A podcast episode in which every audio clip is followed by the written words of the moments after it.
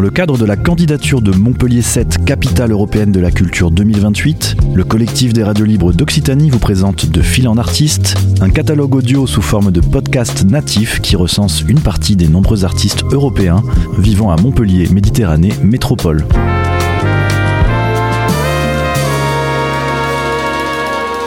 Un projet proposé et réalisé par Radio Clapas, Divergence FM et Radio Campus Montpellier. Bonjour à tous et à toutes, je m'appelle Ambar, donc c'est Ambar, je dis en français, mais en vrai ça veut dire ambre, et je suis euh, musicienne, chanteuse ici à Montpellier. Je suis d'origine hispano-marocaine, donc euh, je suis née au Maroc, j'ai grandi en Espagne, ma mère est marocaine, mon père est espagnol, et je suis arrivée à Montpellier fin 2009 mon parcours, euh, il est un peu atypique parce que moi, à la base, donc je suis journaliste de formation, je fais un master en journalisme et, et j'ai commencé la musique assez tard. J'avais 16 ans, je commençais dans la maison pour tous de mon quartier à faire euh, de la guitare. Je chantais un peu avec ma sœur, je faisais de la chorale à la fac. Et quand je suis arrivée à Montpellier, je me suis toujours baladée avec ma guitare pour chanter un peu dans la rue, dans les soirées. Et c'est comme ça que, que mon côté professionnel un peu s'est développé. C'est-à-dire qu'une fois, il y a quelqu'un qui m'a vu dans la rue, ça lui a plu. Et du coup, été appelée pour faire partie d'un groupe qui n'existe plus, qui s'appelait le Totum Orchestra à l'époque, pour chanter. C'était du rock latin, du ska, du reggae. Et ça a été assez impressionnant pour moi parce que mon premier concert, c'était aux Estivales, à l'Esplanade. Et du coup, moi, j'avais jamais bah, jamais chanté avec une vraie bombe de musique. Donc euh, je me suis préparée et on s'est connus avec les musiciens genre une semaine avant, avant de, de faire ce concert-là. Moi je venais de, des chorales classiques donc j'étais assez coincée. Et, il fallait du coup se détendre un peu, sortir de ce truc de ballet, de rester debout et, et donner, donner aux gens euh, et recevoir. Quand je suis arrivée à la ville de Montpellier, donc comme j'étais journaliste, j'ai postulé en tant que journaliste dans les radios, télé, journaux, sans succès, parce que quand on n'est pas d'ici, qu'on arrive dans une petite ville, rentrer dans un réseau comme le journalisme, c'est un peu compliqué. Donc j'ai démarré en tant que chargée de communication dans une asso de réseau scientifique, culture scientifique. On faisait de la divulgation scientifique. Et après, j'ai travaillé pendant cinq ans et demi à la fac euh, de Montpellier, à l'université de Montpellier, au service des relations internationales. J'étais chef de projet européen, donc on, on, montait des projets et après, quand on avait le financement, on les mettait en place. C'était des échanges entre l'Europe et le Maghreb, donc le Maroc, l'Algérie et la Tunisie je faisais ça en parallèle avec la musique. Donc, euh, je sortais du boulot, j'avais des répétitions, après, il y avait des concerts, et j'ai pris goût, et je me suis dit, pourquoi pas, je testerai pas, vu qu'on est en France, que c'est un pays où on a la chance de pouvoir euh, exercer une passion comme c'est la musique sans être forcément une star.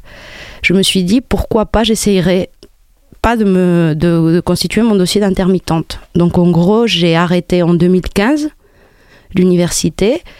J'ai fait une année au jam d'école parce que j'étais autodidacte jusque-là et j'avais bien envie de, de, reprendre un cahier des partitions et de, de rentrer à nouveau à l'école. Et, et, après, bah, l'année d'après, j'ai eu mon intermittence et depuis, j'exerce professionnellement.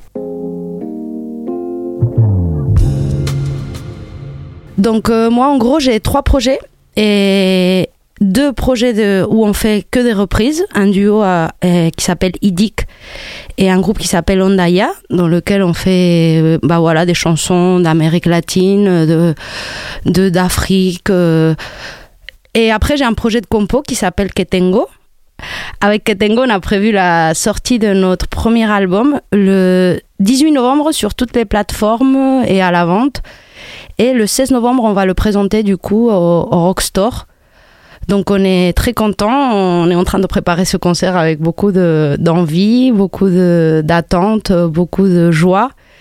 Et, c'est en fait c'est l'aboutissement de trois ans de, de travail euh, et moi, je suis arrivée à Montpellier un peu par hasard parce que mon copain de l'époque, euh, il était français, il venait s'installer ici et moi, comme euh, j'avais fini mes études, je me suis dit, bah tiens, pourquoi pas venir le suivre dans le sud de la France. Alors, je suis arrivée avec une petite veste en novembre. Je pensais que comme c'était le sud, il allait faire bon et alors j'ai eu pas mal froid, mais mais heureusement que j'avais ma cousine qui m'a prêté sa doudoune et qui était là. Et en fait, c'est assez marrant parce que j'étais jamais venue à Montpellier en étant petite, alors que c'est la ville dans laquelle mes parents se sont connus. Alors, ils étaient tous les deux étudiants et ils étaient tous les deux à, à Verbois. Ils, ils logeaient là-bas et du coup, c'est là où ils se sont rencontrés. Alors, les premières années où, où j'ai vivais ici, et mes parents, ils n'étaient pas venus. Et, un, jour, ils sont venus me voir. Et du coup, ils ont revécu leurs années d'étudiants. Ils étaient drôlement beaux, la main dans la main, à se balader dans le campus. Ils leur ont fait visiter la, visiter la, chambre dans laquelle ils avaient été. en fait, ça a été tout un élan d'émotion. Et moi, j'étais très contente de vivre ça.